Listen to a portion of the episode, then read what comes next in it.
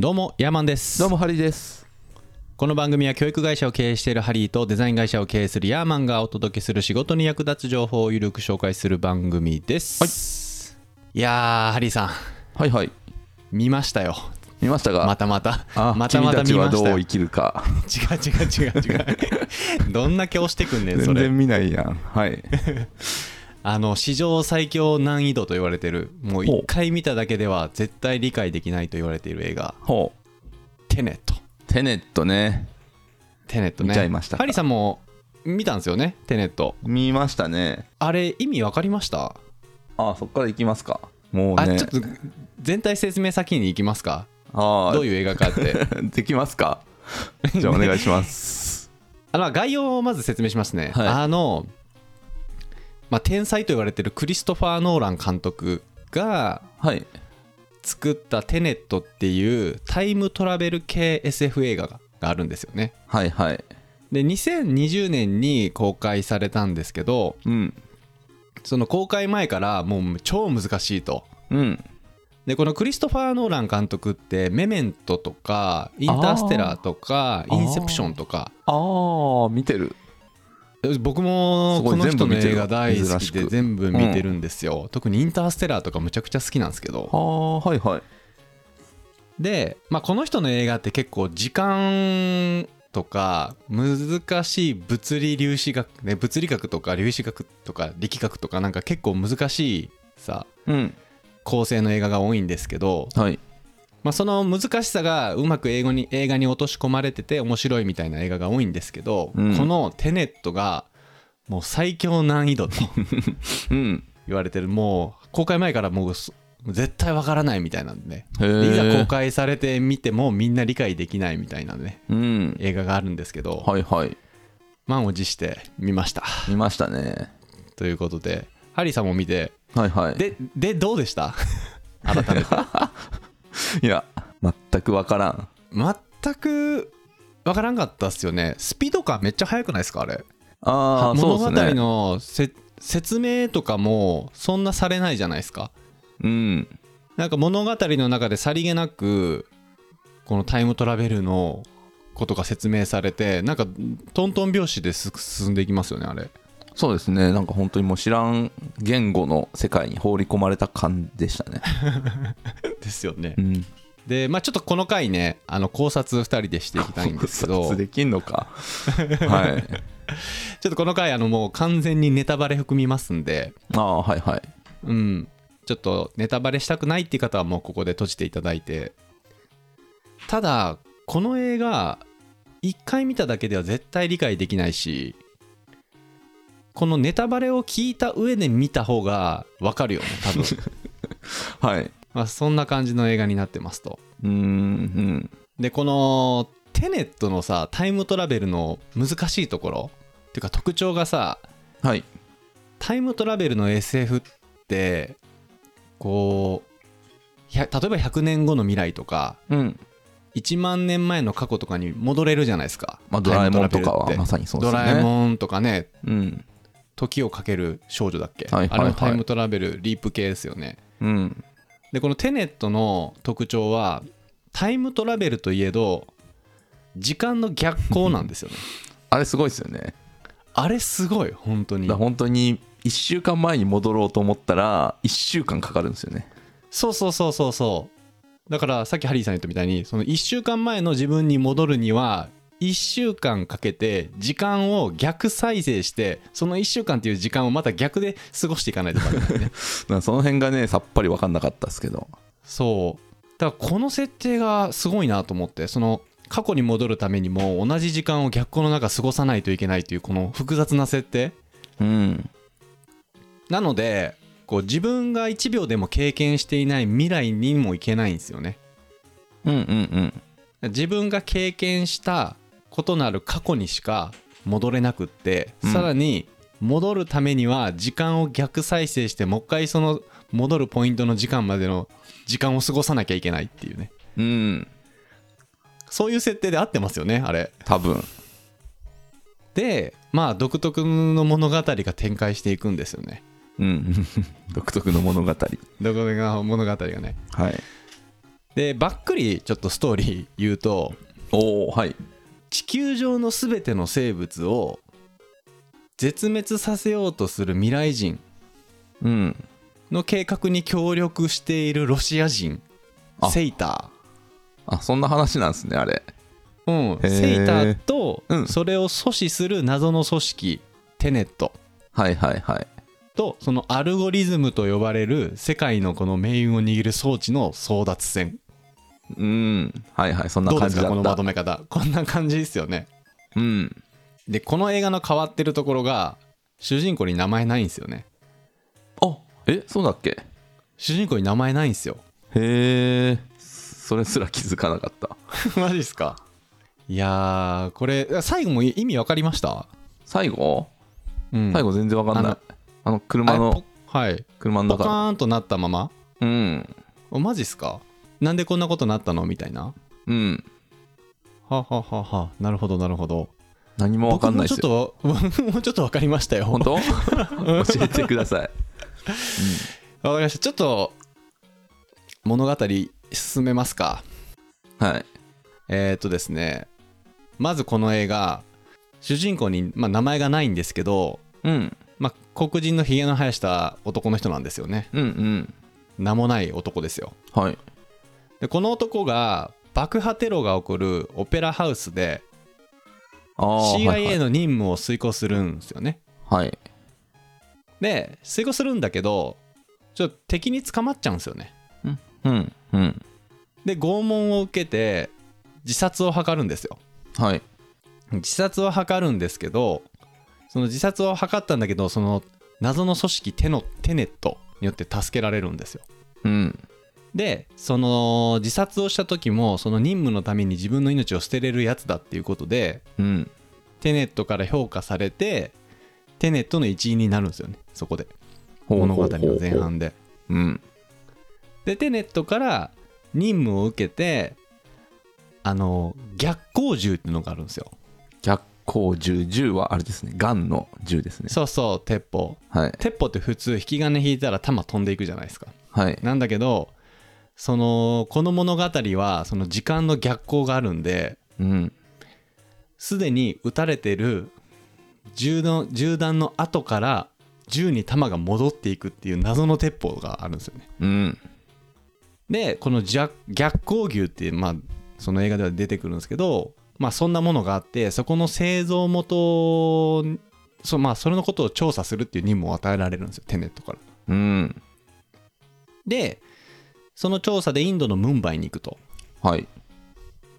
でそこのインドのムンバイでそのテネットの謎の組織の一員のニールっていうやつと仲間になるんですよ。ほうほう。ああえ？あの男の人？あの男の人相棒みたいな男の人ね。相棒みたいな人はいはい。もうあの人が多分このテネットの映画のもう一人の主人公ですよ。うんうん。まあこの名もない男とニールの2人が活躍して、まあ、最終的に地球を救うんですけどね この映画そうでしたね。うん。でここでそのニールと出会ってもうこの映画の超重要人物ニールと出会って、まあ、な仲間になってその武器商人そのはい。逆光銃の武器商人のインド人のおばちゃんですね。プリアとかいうおばちゃんいいたじゃないですか。うんうん。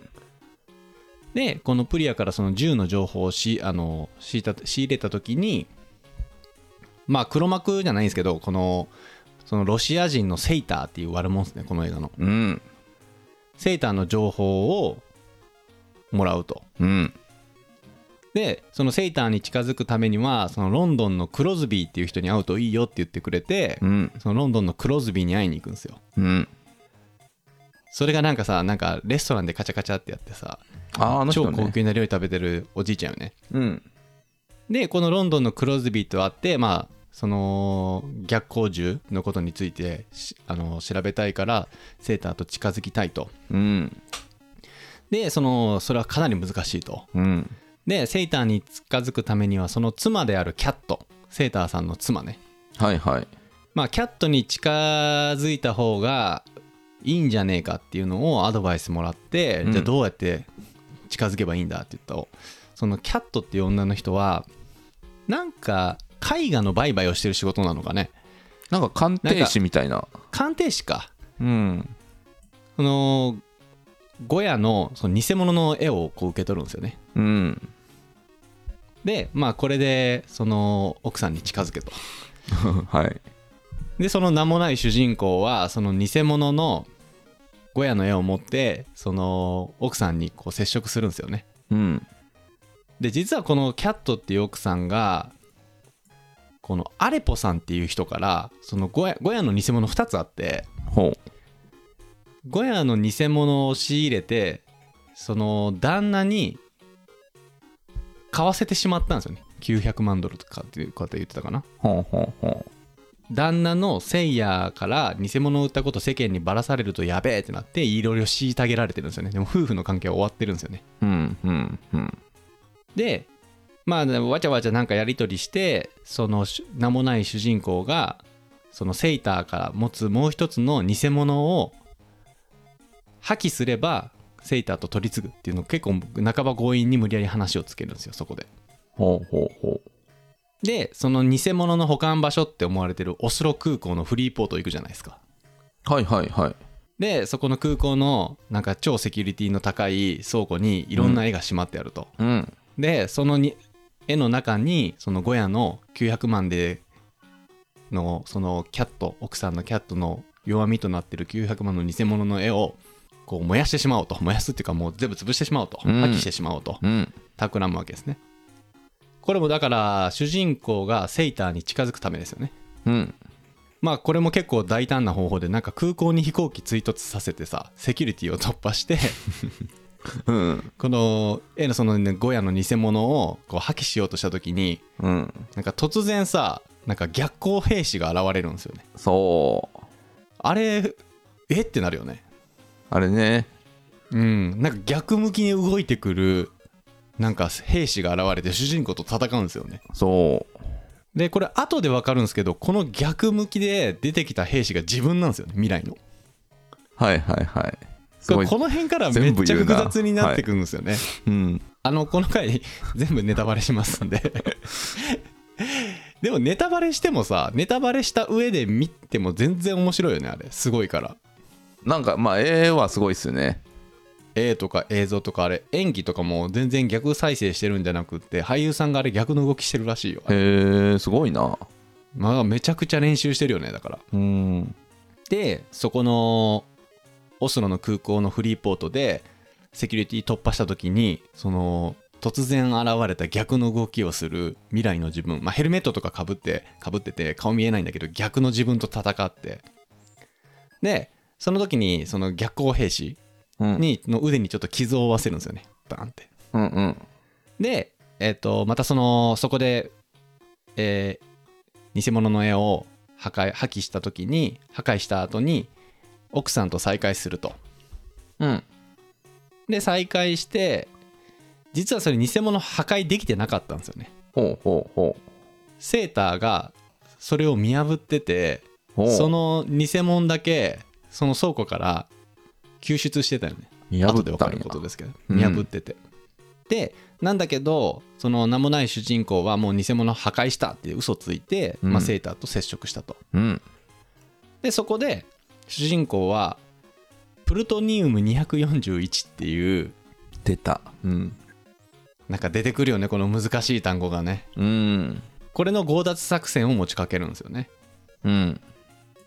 なんだけどこのプルトニウム241ってこれが多分その時間を逆行するためのマシンがあるんですよね。回転ドアみたいな。はいはいはい。あれの部品の1個なんですよね多分。ほうほうほうほうじゃなかった？俺もこれ自信ないんだけど。なんかそのプルトニウムとアルゴリズムは何が違うのかがよく分かんなかったですからね。うーん。なんかねこの映画に出てくるその回転ドアがあるんですよね。でっかいマシン。うん。でその回転ドアの中に入ると時間が逆行したするんですよね。はい。でなんかそれの9個の部品を集めればうん。なんか地球全体にその逆行地球全体に逆行が始まってせ全生物は滅びるみたいな。ほうほうほう。ことになってそれを阻止する戦いなんですよね。うーん。はい。でまああのー名もない主人公がそのセータと接触してそのプルトニウムを一緒に強奪しようぜと。うん。でセーターはその9つあるその部品のうち8個はもう持ってて残り1個だけやったんですよね。おおはいはい一旦その作戦に乗るんかな。この辺のちょっと下にはよく分かんなかったんだけど。でえーっとそのプルトニウム241っていうのはテナン警察っていうのが持っててうんその警察からさこう消防車グワーってつけてトラックでガッガッガッって挟む 挟んでさ ミッションインポッシブルみたいなところでさトラックの上に穴開けてうん。盗むじゃないですかプルトニウム、はいはいプルトニウムをその主人公が盗んだんだけどなんかその盗盗むのは成功したんだけどその時に今度逆行してるセーターがやってくるよね。車に乗って。やってきましたね。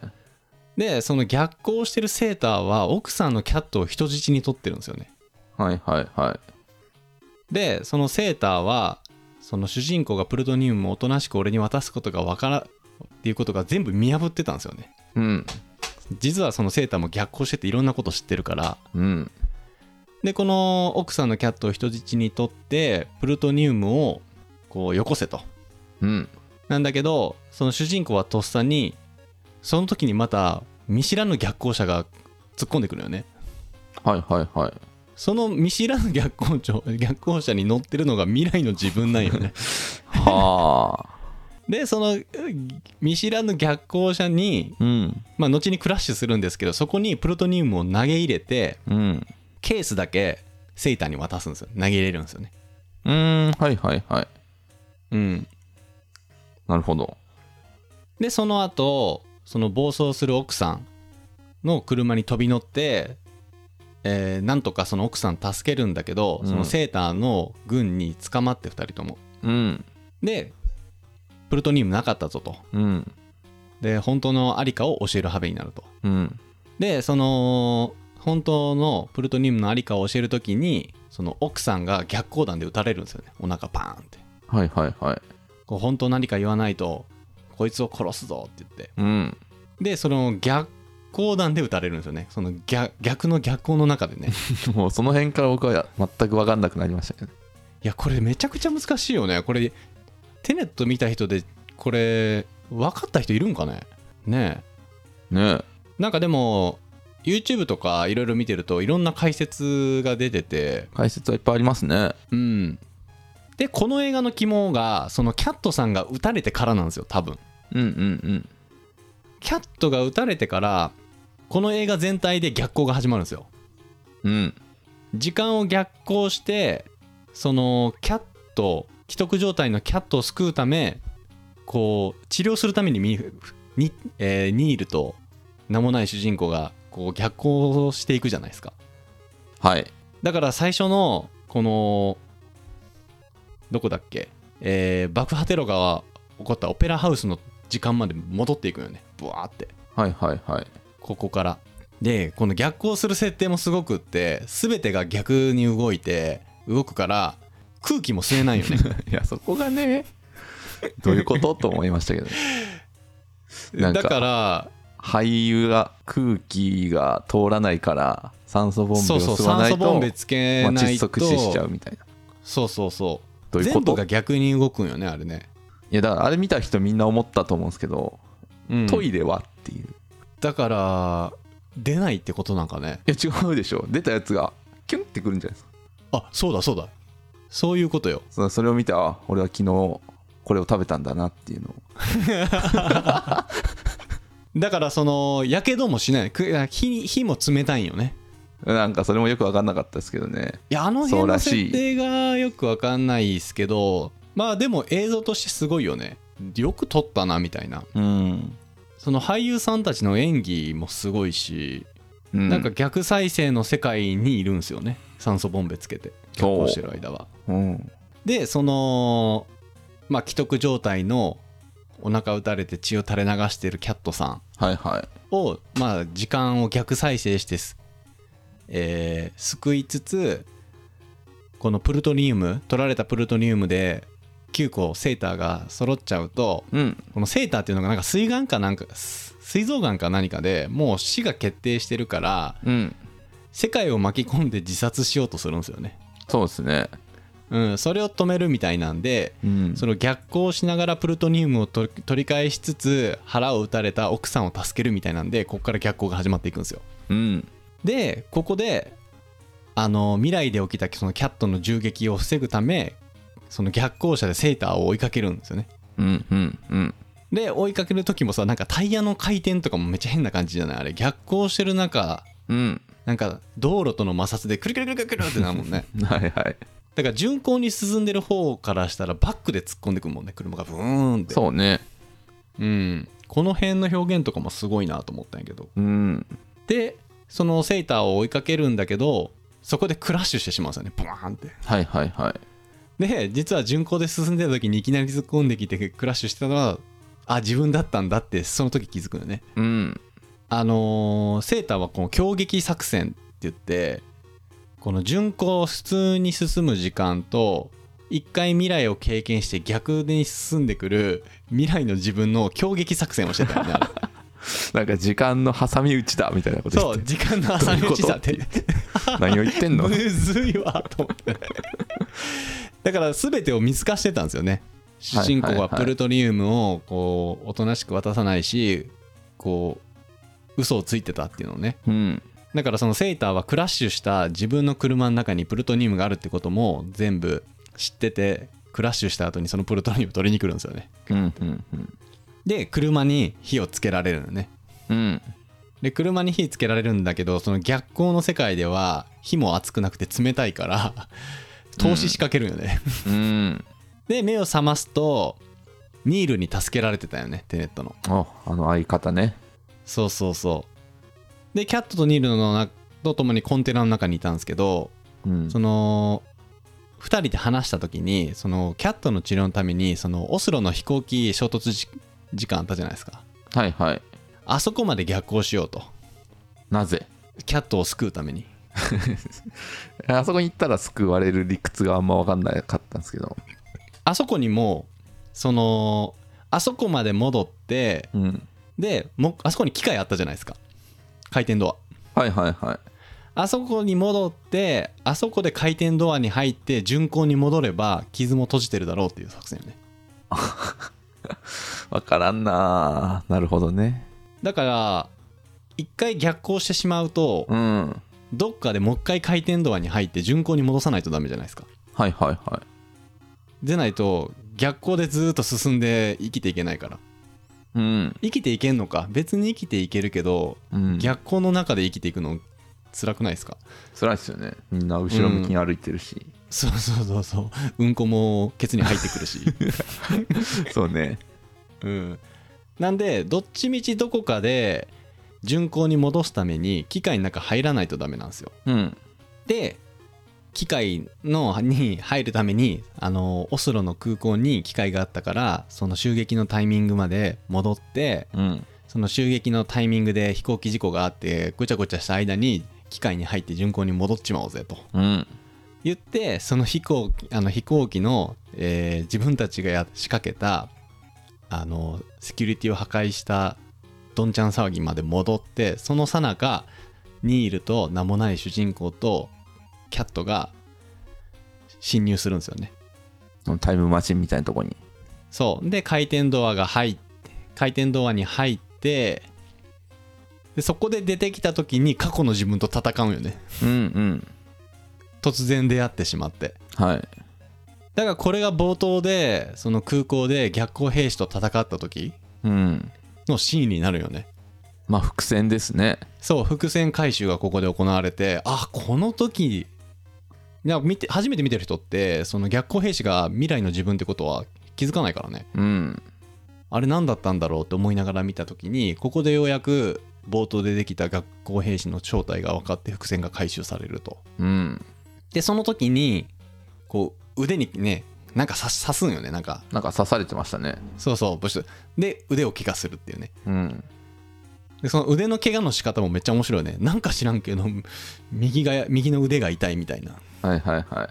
ところにねその怪我の仕方も逆行してるから。うん。でいきなり血がポタポタポタポタ倒垂れてきて。はい。でその血がどんどんひ引いていくよね体に。シューって。うん。そういう怪我の仕方するんだけど。そうね。まず怪我をするところから。そうそうそう。結果があってプロセスが後から来るっていう状態よね。うんでまあなんだかんだ言ってそのオスロ空港で回転ドアに入ることができて巡航に戻すことができたと。はい。でまあこっからそこまで逆行に進んでた物語また巡航に戻るんですよね。うんうんうん。でここで改めてまあ全部9つのアルゴリズムが揃ってしまったセーターがいつどこで起動するかってこう予想するんですよ3人で。うんでその奥さんの情報から、まあ、セーターが、まあ、最後に幸せを感じていた瞬間。でかつ、その後のセーターの姿を見なくなったのはあのベトナム湾でこの船の上でやるんだみたいな。ほことが推測できてううん。で同時にそのどこでそのアルゴリズムの爆発を起こさせるかっていうところもうん。こう推測するとそのセイターの故郷のロシアですよね。うんうんうん。ロシアのなんていうところだったっけ？なんかスペクタルスタルスク12みたいな、あったあった。うん、あれロシアなんですよね。はいはいはい。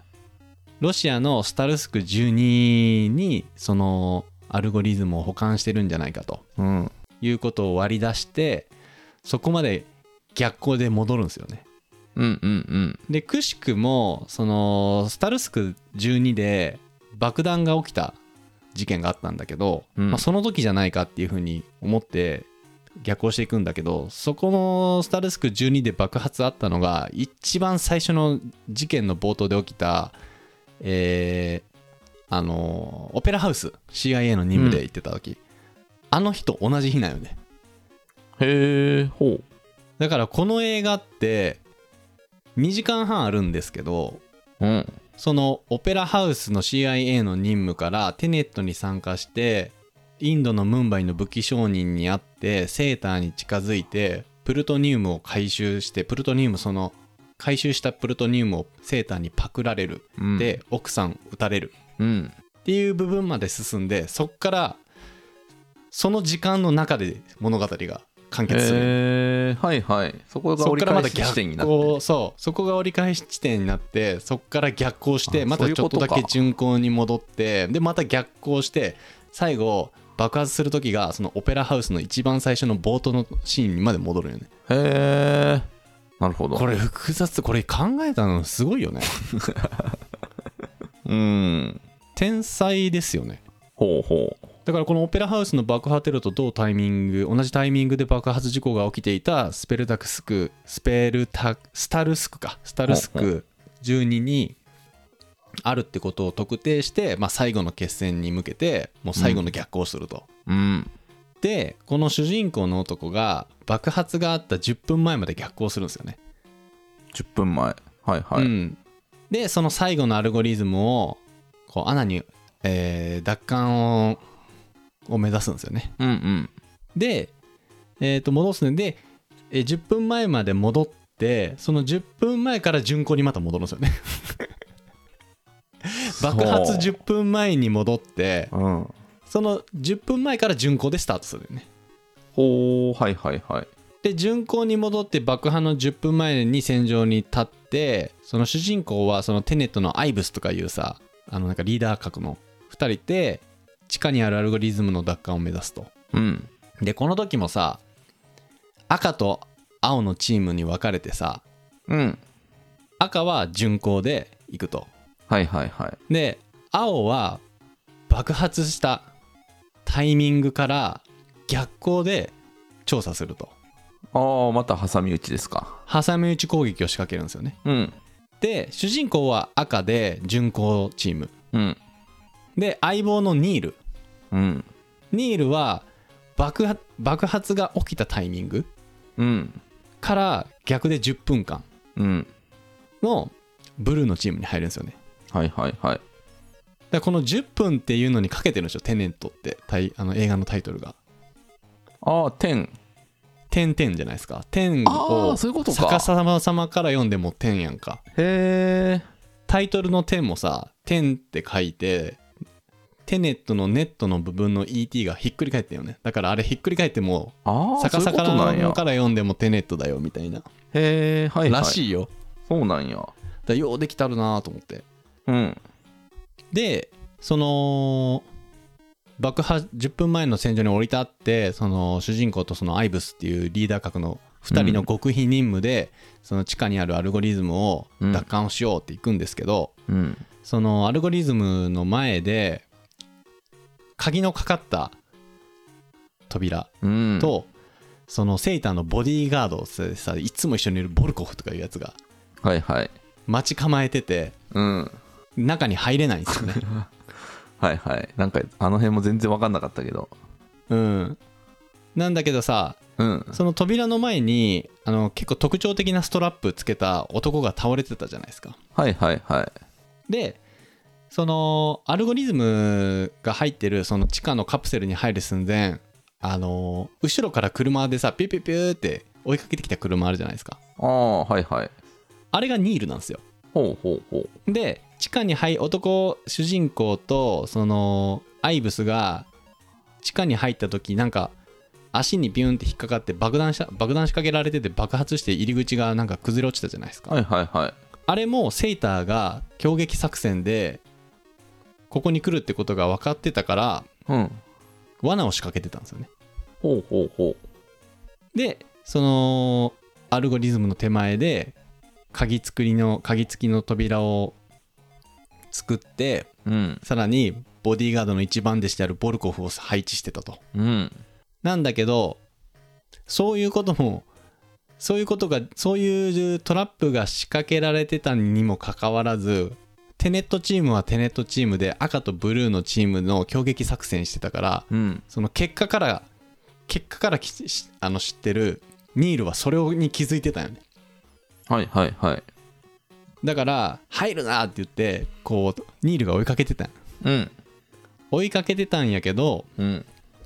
もうぐちゃぐちゃのまままで止めることができなかったからうん。結局ニールはうん。えっ、とそのアルゴリズムの前で横たわってる死体が最後突然蘇るじゃないですか。あそうなんすか。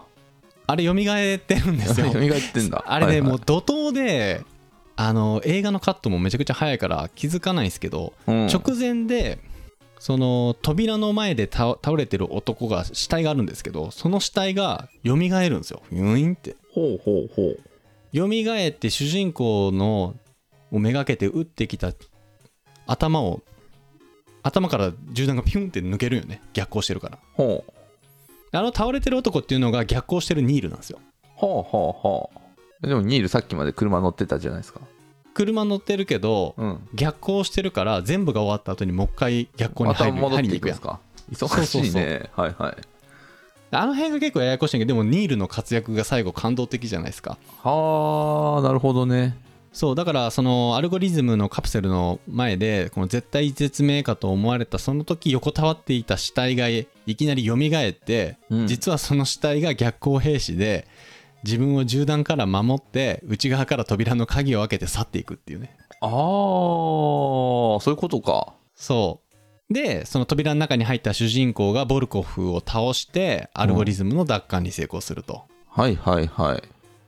でそれは死んだのは未来の逆光のニールでその現実のニールもいてるわけじゃない？車で追いかけてきた。はいはい。現行で進んでるニールがいてるからうん。そのニールが天井からロープを垂らして引き上げてくれたんですよね最後。うん。はあで逆行すると逆光の自分と現行に進んでる自分がいてる2人いてるよね。うん。だからこの最後のシーンで扉の内側で倒れて死んでたのニールはうん。自分の犠牲にしてくれた未来のニールだよああそれでなんか別れ際に涙ポロポロしてたんですね。そうそう。で最後げ巡航で進んでるニールがロープを垂らしてくれて助かった後にあの最後さニールが今からまた逆行して今を君たちが経験したことをうん。俺が助けに行くみたいなんで最後お別れ言って終わるだからもう死にに行くっていうことですよね。そうそう死にに行くっていうので最後なんか涙流してたじゃないですか。はあはいはい。でまあそうやって未来こう未来人っていうかねの戦いに勝利してで最後ニールとの別れ際にさうん。テテネットのボスはお前だみたいな。うんうんそのお前だっていうのは名もなき主人公ね。そう名もなきを指してお前だって言われてる。そう、うん。ニールからテネットのボスが数年後の自分であることを明かされてうん。ニールに指令を下したのも自分であることを伝えられると。うん。で最後さこの分解されたアルゴリズム一部受け取ってさうん。あのニールが特徴的なストラップつけてることに気づいてさうん。あその時に犠牲になってくれたのがお前だってそこで分かるんよね、はいはい最後はい助けてくれた兵士はお前だった。ゴンギツネみたいな。そうそうそうゴンお前だったのか。で最後ニールは自分がまあこれから死ぬという運命に気づきながらも主人公を守るためもう一回逆行することを選ぶよね。うん。で最後さ全部終わった後にそのアルゴリズムの存在を知るその奥さんですよね。キャットを殺そうとしてあのインドのおばちゃんが来るやん。ああそういうことか殺そうとしてたんですね、あれ。へそうアルゴリズムの存在知ったからね。えでそのインドのおばちゃんも名もない男から指令を受けてるのよね。黒幕はだってテネットのボスは主人公だったから。うん。未来の自分だったから。うん。であのーそのインドのおばちゃんに指令を出してるのはあの未来の自分っていうことを告げて最後その奥さん守るためにプイヤを殺すじゃないですかパーンって。ほーなんかだから最後はその未来の自分が与えた使命になんか反旗を覆すみたいな終わり方よね最後、あそうなんすか？へえうん、そそんな感じをした俺はね。マジで分かんなかったけど。へえという話なんですよね。もうこれ完全ネタバレですけど。へえでもこの話だけじゃ絶対分かんないでしょこの。ね。でなんか前々回ぐらいだったかな。エブエブの映画の説明あの紹介もしたじゃないですか。うんあの映画とはでも全くその時間の考え方違うよね、いやなんかあのそのテネットのタイプのうん。その時間の考え方を初めて見ましたよね。で普通はですよね、うん。その時間軸っていうのがいっぱいあって、うん。なんかの事件の前に戻りたいからっていうその分岐する前のところに戻って、例えばそのヒロインが死なない世界線を探そうとかっていうのをしたりするけどそうそうそうそう。それとは違ってもう道は一本しかなくてそう。それをどう変えていくか。だ多分変えることも変えでていくかではないな。なぞってるだけなんよね。変えてはないのか？変え変えてはないんですよね多分。どうなんだろう？でエブエブはだからパラドックス、スですよね、パラドックス大量のパラドックスを描いてる映画は映画です。ねあの時こうしてたらこうなってる自分とかあの時こうしてたらこうなってる自分みたいなのとリンクして、うん。まあ、世界救うみたいな話ですけどうん。テネットの考え方はなんか言ってたやん。そのもし時間逆行してうん。自分を産んでくれたおじいちゃんを殺すと、はいはい。そうするとあの自分の存在はなくなるのかどうか。うんっていうとそれをするとさあそうそれをすると自分の存在自体がなくなって未来に戻ることができないからそれは起こりえないみたいなこと言うよ。い言ってなかった？なんか言ってたけどその辺はよく分かんなかったですよね。相変わらず。よくわかんないですね。だから多分この映画で言ってるのはそのパラドックスは存在しないんですよね。このテネットの映画の世界世界そのバック・トゥ・ザ・フューチャー的な。そうそうとかエブエブ的な発想、もう世界は一つしかないよね。そうですね。うん、だからパラドックス描いてしまったらそのパラドックスを使って世界救ったとてどっかの時間軸では世界を滅びる世界あるじゃんみたいなさ。そうですね。現象になるから多う分クリストファー・ノーランはそこを結構こだわったんじゃないかな。あそれに対するアンチテーゼとして。そうそうそうそう。なんか番組でもよく出てくるもんね。なんか怒ることは仕方ないみたいな決め台詞がさよく言わない？えニール。こと？ニールの口癖でさ。ああなんか言ってたかも。で最後の別れ際もそう言うやん。何だったっけな？怒ることは仕方ないみたいな。うん。言ってましたね。なんでなんかねこれがめちゃくちゃ複雑なんですよねとりあえず。うんうん。めちゃくちゃ複雑で映画のテンポも速くってじっくり説明してくれないんですよね。いや全く説明ないですよね全く説明なくってもうお前ら分かってるやろ前提で話が進むから。いや分からせようとしてないでしょあれは。分からせようとしてないのか。うーん。初見殺しですよもう。初見殺しですよね。だからあれ1回で理解できる人なんて多分いないと思うわ本当に。えでもやっぱそれが人生なんじゃないですか。もう 何度も 逆行し何度も何てもね。分からんなーっていうのをこうまた見る前に戻っていってもう一回見て。吸って吸って吸いまくって。ねああ確かに。もうテープが伸びるまでああそうですよ。すりまくらないかんよね。うーん。でもこの映画の評価であの見れば見るほど面白くなる映画みたいな評価されてましたね。はいはいはいはい。うん。だから1回目よりも2回目の方が面白いよね絶対これは。もう一回ちょっとね頭から見てみたくはなりますよね。うんってことでね今回超 超なんかないですか？感想は。感想？いや面白かったです。面白かったけどむずい。あむずい。結構僕完璧に理解したい派なんですよね。あそうですか。うん。うーん理解したいというか自分の中でこの腹落ちさせたい、まあそれはありますよね。うなんん、だけどかモヤモヤするなっていうそうそうまだ消化しきれてないですね。えでもまあやっぱりあれってそのこれまでのタイムトラベラーは、そのうん。さっきも言いましたけどある地点までこう何度も何度も戻れてうんうん、うん、やり直してやり直してなんうんやかんやうまくいくとかなんかいい感じに折り合いつけるみたいなことをするるんだけどそれをしないとこの道は一本だけしかないというこのそうそうそう。なんていうの決定論みたいなもう未来は決まっていますっていう設定じゃないですかそうですね。でそこが面白いねでもね。決まってたら今頑張ってより良くしようっていうのはこう無駄じゃないかっていう気もするじゃないですか。うんうんうん。うんなんかこのすねそれこそなんか量子力学とかの本を読むと、うん。あれじゃないですか。なんかラプラスの悪魔みたいなのがいて、はいはいはいはい。全世界のなんだっけ原子の位置と向きが分かっていれば0.0001秒後っていうのはもう確実に決まっていて、うん。もうそれが決まっていけば1秒後も決まるし1分後も決まるしみたいな、なんで未来はもう決まっているんじゃないかみたいな。うんうんうんうん考えがね、結構本読んでたりすると出てくると。はいはいはい。でそれを読むとその今じゃあ頑張って何かするっていうのは無駄じゃないかとうん。いうふうにね考えることもできますが、うんあいつらめちゃくちゃ頑張るじゃないですか。めっちゃ頑張るよね。決定しているというのに。うんそう。だからこの映画の未来は変えれないよっていう大前提だよね。うーん。だからそう今の未来今の未来っていうか今はめちゃくちゃ頑張ったうん。過去の人たちや、うん。あるいは未来の人たちがいるから今、うん。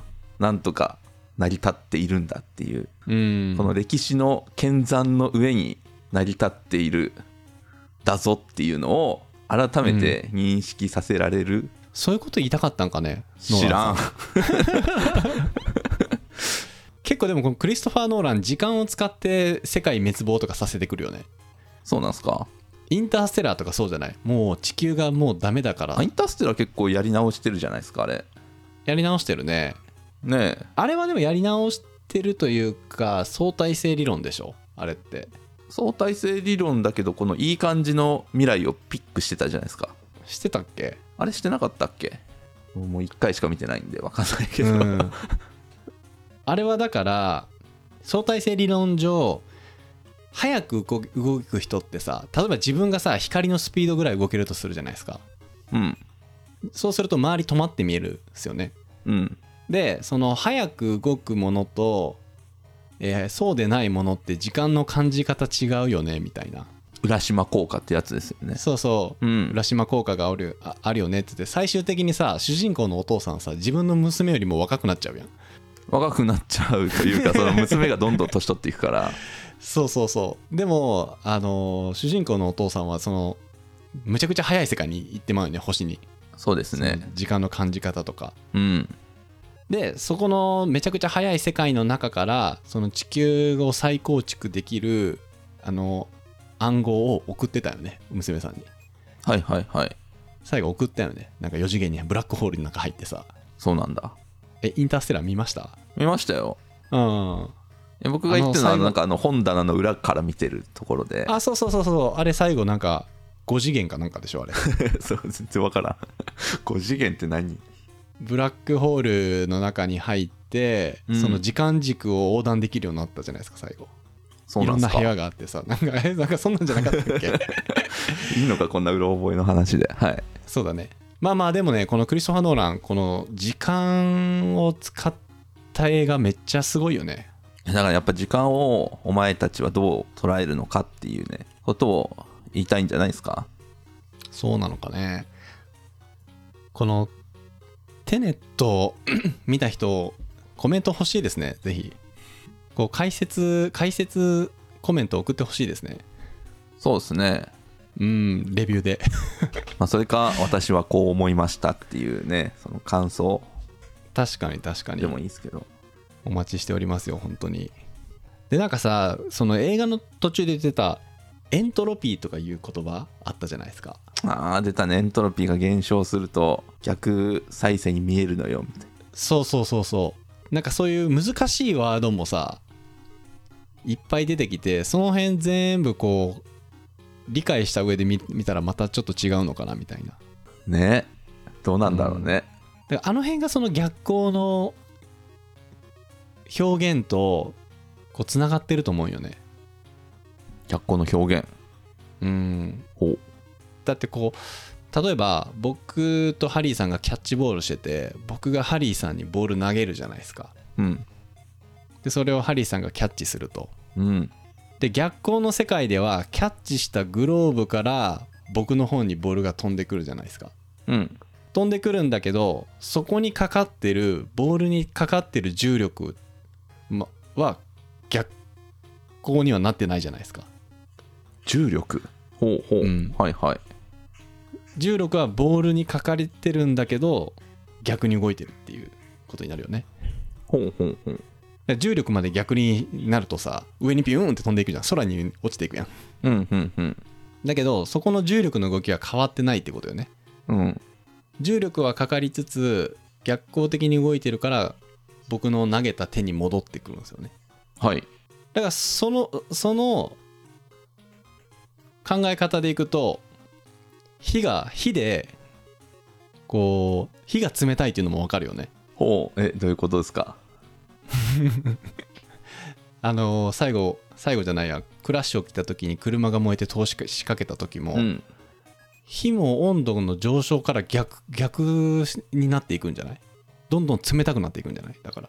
その温度差だけが一定でこの普段のまあじゃあ今30度あるとしたらそこからうんプラス50度になりましたっていうの分をうん。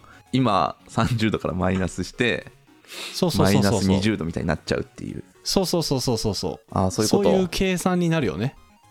そうなのかな？分かんないけど。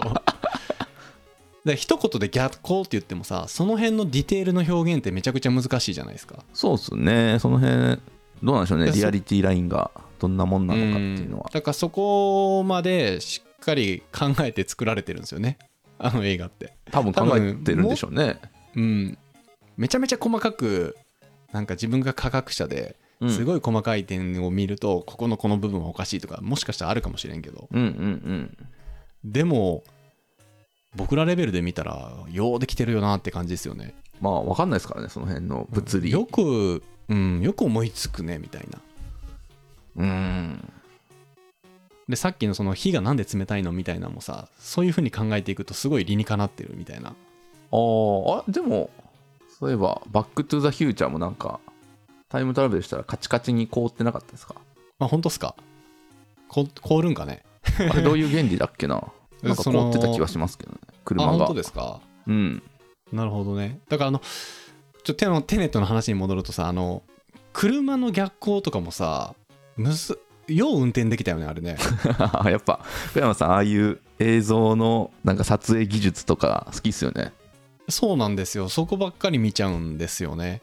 うん。で逆再生してまあ逆再生してる映像にこう合成して俳優さん入れるとかうん。になると思うんですけどそれって限界あると思うんですよね。うんうんうん。なんで俳優さんに逆の動きをしてもらってとかさ、うん。軍隊がさジャッジャッジャって鉄砲を持ってさ歩いていってるところさジャッジャッジャって こうなんか後ろ向きに後ろ向きに歩いてるシーンとかがさ、こう入り乱ってるじゃないですか。入り乱れてるじゃないですか、うん。あーあの辺の表現がすごいなと思って。うーん。混乱しますよね。あのタイムトラベルにさタイムトラベルじゃないや。あの回転ドアに入るときその回転ドアから出てくる自分とすれ違うじゃないですかはいはいはい。あの現象とかもよう映像化したなと思うよねうん。だから、あの、うん酸素ボンベつけてるかどうかっていうのが唯一ね、今どっちかっていうのが。そうそうそうわかるあとこの映画の中でなんか赤と青で表現されてて赤は巡航なんですよねいつもの僕らが生きてる時間の正しい時間の流れ方うん。で青が軍隊とかでもこの青のワッペンつけてるのは逆光マシーンなんですよねうん。